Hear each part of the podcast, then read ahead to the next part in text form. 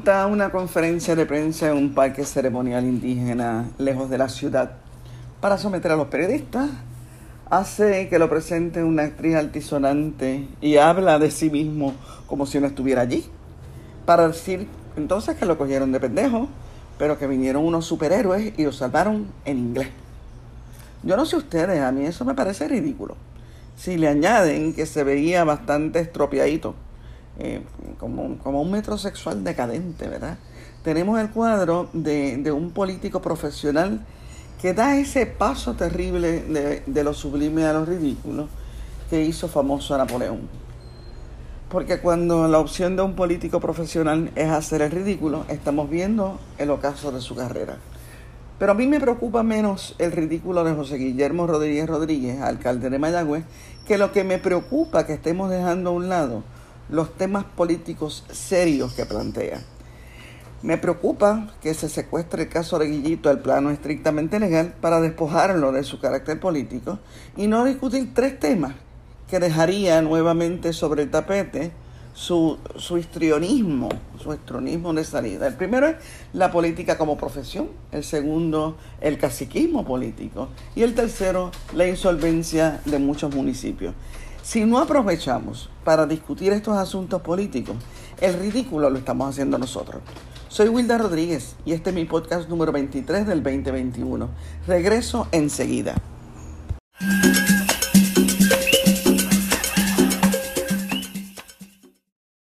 Buen día, eh, tarde o noche, depende en el momento en que estén escuchando este podcast. Yo estoy aquí con ustedes después de una pausa de días feriados, para todos menos para el COVID, por supuesto. Y, también tampoco se tomaron vacaciones los, los torpederos del país. No descansan, no descansan. Bueno, pero vamos al tema que me trae hoy con ustedes, que es The Rise and Fall de un alcalde llamado Guillito. Eso suena como a novela. Película de Netflix. Ok. La conferencia de prensa del alcalde de Mayagüez ayer fue un poema. Más, más bien una epopeya.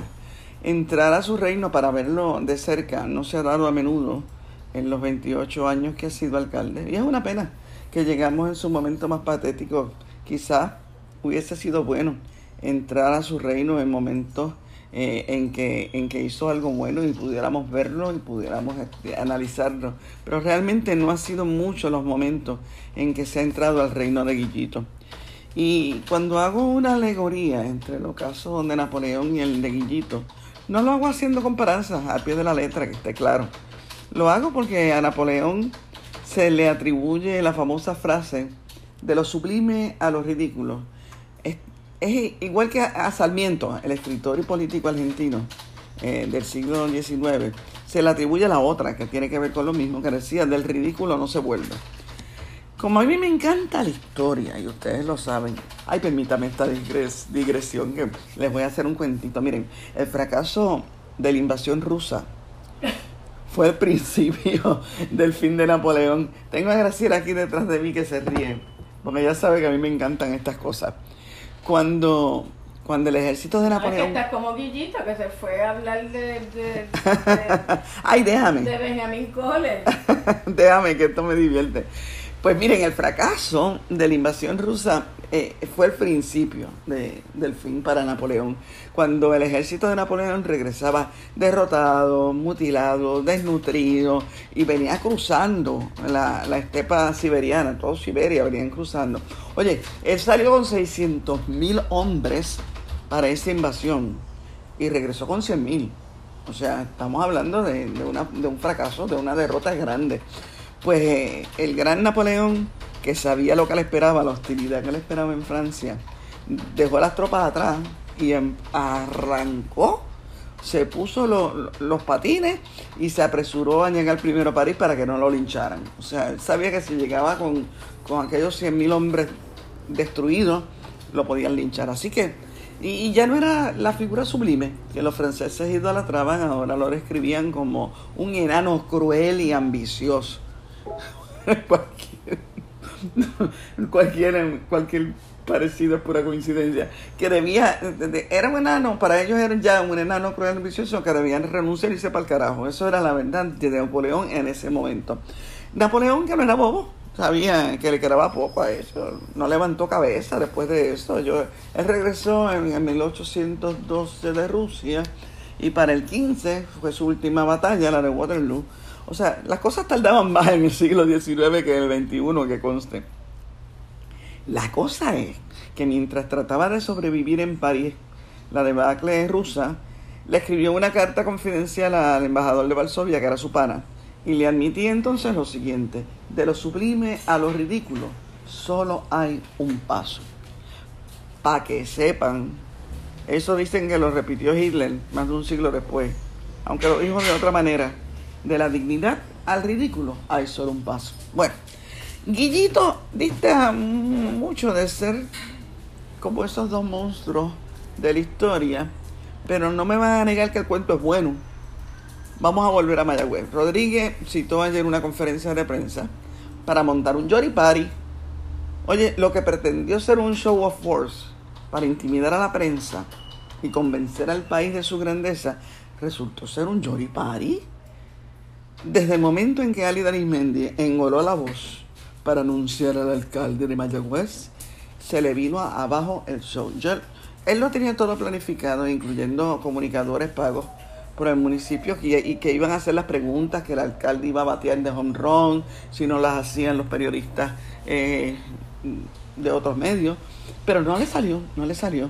Acabó zapateando toda su responsabilidad, echándole la culpa hasta Cristo por la crucifixión, tirando puños políticos al aire, a ver si le daba a alguien. Oye, y le dio, le dio al alcalde de Bayamón, que no tardó mucho en responderle, para recordarle que él tiene 33 millones de superávit en Bayamón contra los 32 de déficit que tiene Guillito en Mayagüez. O sea, lo mandó al piso de una bofeta. Le dio bien duro.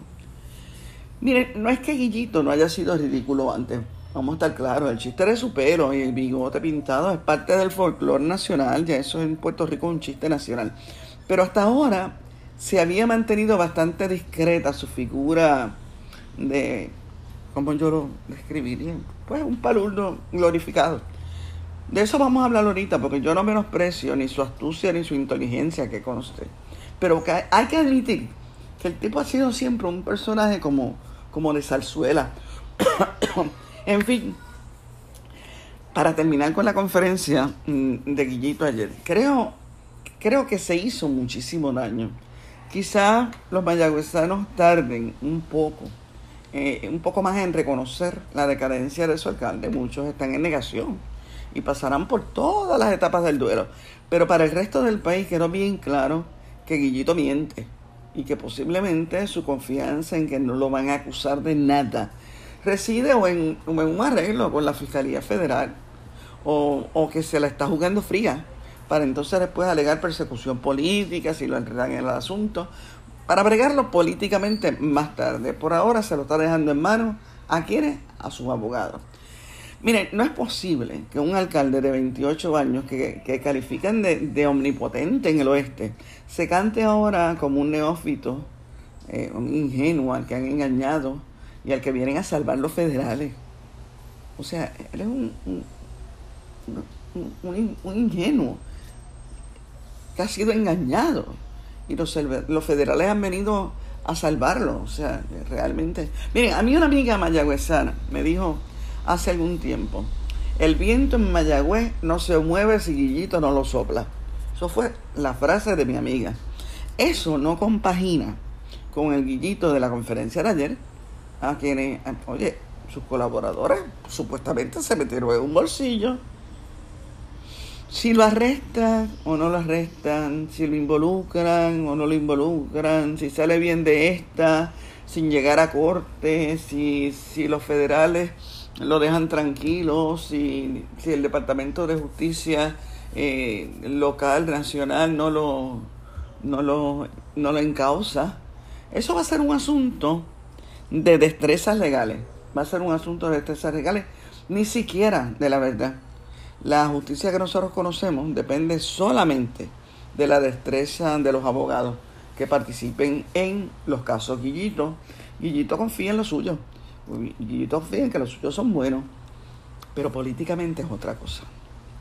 Políticamente José Guillermo Rodríguez Rodríguez alcanzó su nivel de incompetencia y va de salida. Y aquí es donde yo veo el otro problema. Miren, los periodistas pretenden parecer más ecuánimes que nadie, más, este, más equilibrados, más, eh, limitando el caso de Mayagüez a su aspecto legal.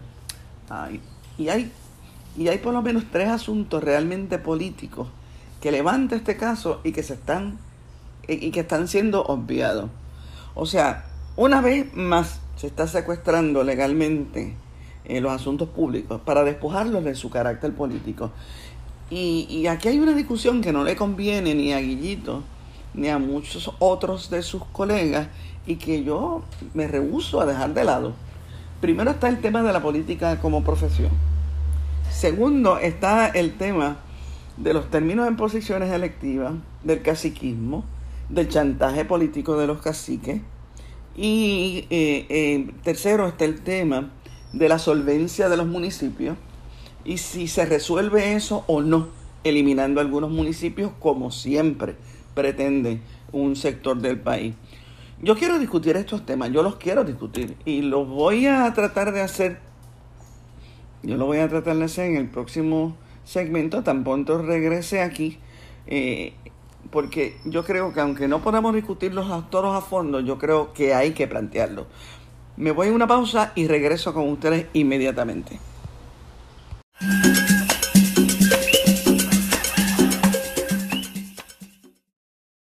Están escuchando el podcast de la periodista Wilda Rodríguez de Aquí No Me Vota Nadie en su versión de los miércoles de análisis político.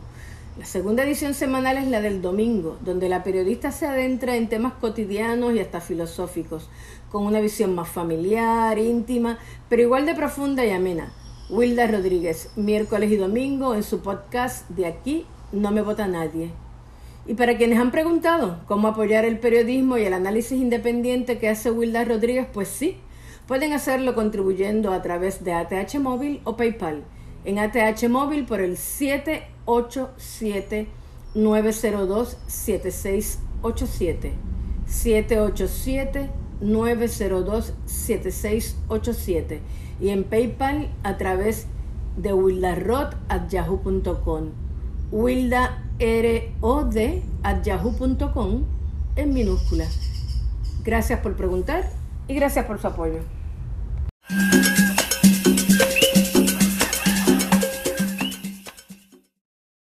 Bueno, no me malinterpreten, no me malinterpreten. Yo creo que los periodistas están haciendo un buen trabajo con el caso de Mayagüez. Hay, por lo menos hay algunos que están haciendo un trabajo excelente. Mi cuestionamiento es al ángulo desde el que nos estamos acercando todos al asunto de Mayagüez, que es exclusivamente legal. Pero sí hay colegas que están haciendo un trabajo excelente en sacar a flote la verdad sobre el alcalde de Mayagüez y yo los aplaudo por eso. Lo que me parece es que ahora es, es, la hora, ahora mismo, de que en Puerto Rico no se sigue evadiendo la discusión de esos tres temas que les digo, que ponen de manifiesto, eh, eh, en el caso, se ponen de manifiesto en el caso de Guillito. Primero vamos a primero, la política como profesión. Miren, Rodríguez y Rodríguez, alias Guillito, nunca ha sido otra cosa que político. Nunca. Nunca ha sido otra cosa. Esa es su profesión. Y eso no está mal. Oye, los mejores políticos de la historia han sido políticos profesionales, porque su principal oficio, su principal oficio, profesión, aunque tengan otra profesión de estudio, su principal oficio ha sido la política, se han dedicado de lleno a la política. Y eso lo hemos visto en todo, lo hemos visto en, en nuestro país, lo hemos visto desde Albizú hasta, pues hasta que les digo, hasta Rafael Hernández Colón, si quieren ponerlo de esa manera. Pero, pero realmente, realmente, eh, hay políticos de profesión. Ahora, el número de hombres y mujeres que tienen ahora la política como profesión habitual ha crecido, ha crecido enormemente en los últimos años. Y el problema está en para qué se usa la, política. Para vivir para ella, que es el caso, por ejemplo, de Albizu o para vivir de ella. es una diferencia bien, bien grande. El problema está en que ser político profesional no garantiza que sea bueno. O sea, los hay malos, los hay mediocres que ni votándolo. Hay, miren, hay políticos profesionales que han hecho de la política su carrera porque en cualquier otra cosa son unos fracasados y esa es la verdad. Chequeen la legislatura. Díganme cuántos legisladores hay que ustedes conozcan como, como profesionales destacados en su campo. Muy poco, muy poco. La mayoría salen de la nada y se convierten en qué? En políticos. O sea, la política es su única profesión. Guillito no ha hecho otra cosa en su vida. Ayer dijo con mucho orgullo que no cobra por ser alcalde hace años. Ok. ¿Y de qué vive? ¿Cómo hizo el dinero que le permite esa generosidad si nunca ha ejercido como nada que no sea alcalde? O sea, el dinero lo hizo como alcalde. Hasta ser tan generoso que hace años que no cobra. Eso es lo mismo que nos preguntamos, eh, pues por, por, ejemplo, de dónde sale el dinero de Ricardo Rosselló para comprarse una casita de 1.2 millones en Washington. Lo heredó de su papá. ¿Y de dónde sale de su papá? ¿De dónde salió? Porque no fuera a ser pediatra eh, médico de que salió el dinero que tiene ahora y el de Carlos Romero Barceló y Luis Fortuño, que son millonarios, entraron pelados a la gobernación y son millonarias. Y el de tantos políticos que viven como reyes, pero salieron de la nada y eso lo sabemos todos. Pues ese es un tema que no se discute. Y yo lo dejo por aquí porque yo creo que es un tema que hay que discutir y hay que hacer una investigación de todos esos políticos que nosotros conocemos, que salen de la nada y de momento son millonarios y lo tomamos como algo natural. O sea, que la profesión del político, el político profesional, ha sido remunerado, remunerado muy, muy bien por el pueblo de Puerto Rico y de momento pues pueden ser bien generosos. Pues eso es un tema que hay que discutir y yo lo dejo por aquí porque no se discute. El segundo tema que está relacionado con ese, está relacionado y tampoco se discute son los términos electivos y el caciquismo. Yo, yo no entiendo cómo es que Asunto de Mayagüez no ha puesto sobre la mesa ese tema. Primero, la necesidad de limitar los términos electivos en todas las posiciones, no me refiero solamente a las municipales. Porque miren, de eso hablamos muchísimo en las campañas eleccionarias y después vienen los electos y lo meten debajo de la alfombra. No hablan más de eso. No hablan más. Pasan los cuatro años y volvemos.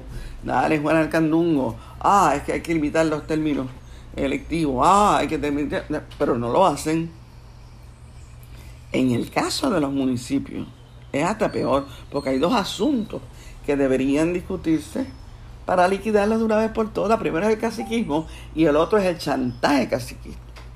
El chantaje caciquista es segundo, porque hay caciquismo dentro del municipio, hay caciquismo en su pueblo, pero está el caciquismo o sea, ese es el caciquismo que permite que se hereden las posiciones municipales, eh, que la gente se quede ahí este, por, hasta que se muere, o hasta que se enferma, o hasta que decide que se va a hacer dinero a otro lado.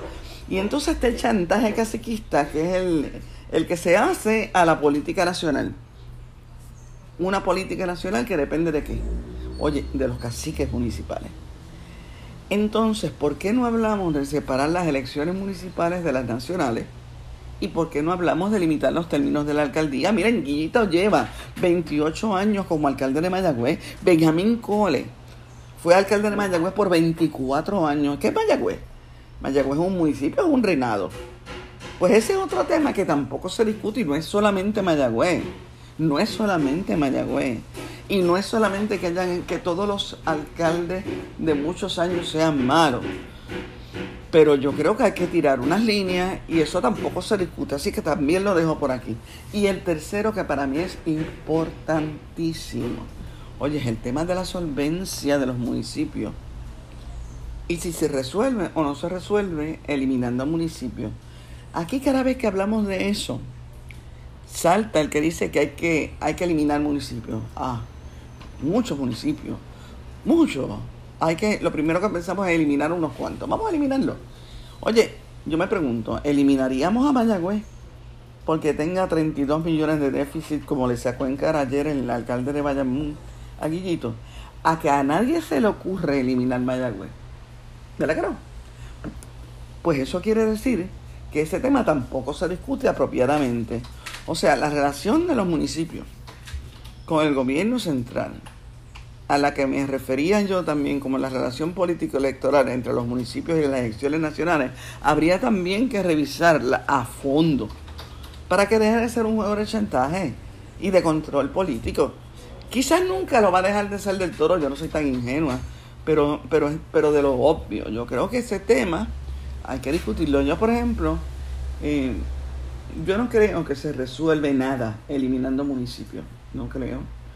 Yo hubo un momento en que lo llegué a pensar. Igual que hubo un momento en que llegué a pensar que una sola asamblea legislativa era buena y ahora no lo pienso.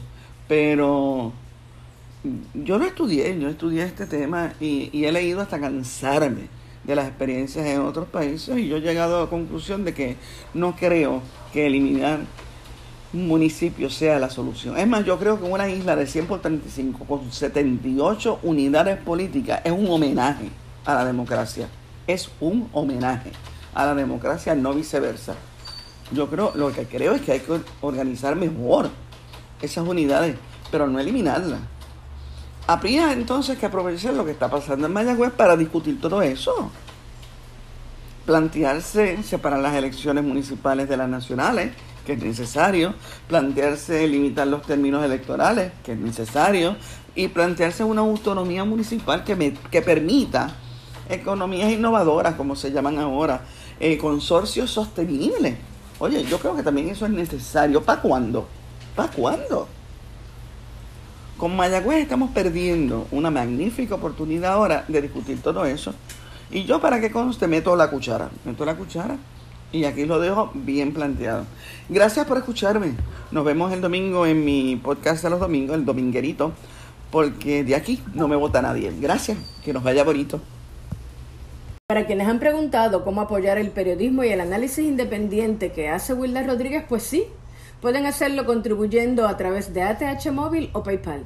En ATH Móvil por el 787-902-7687. 787-902-7687. Y en PayPal a través de wildarrod.yahoo.com. W-I-L-D-A-R-O-D, todo corrido y en minúscula. wildarrod.yahoo.com. Gracias por preguntar y gracias por su apoyo.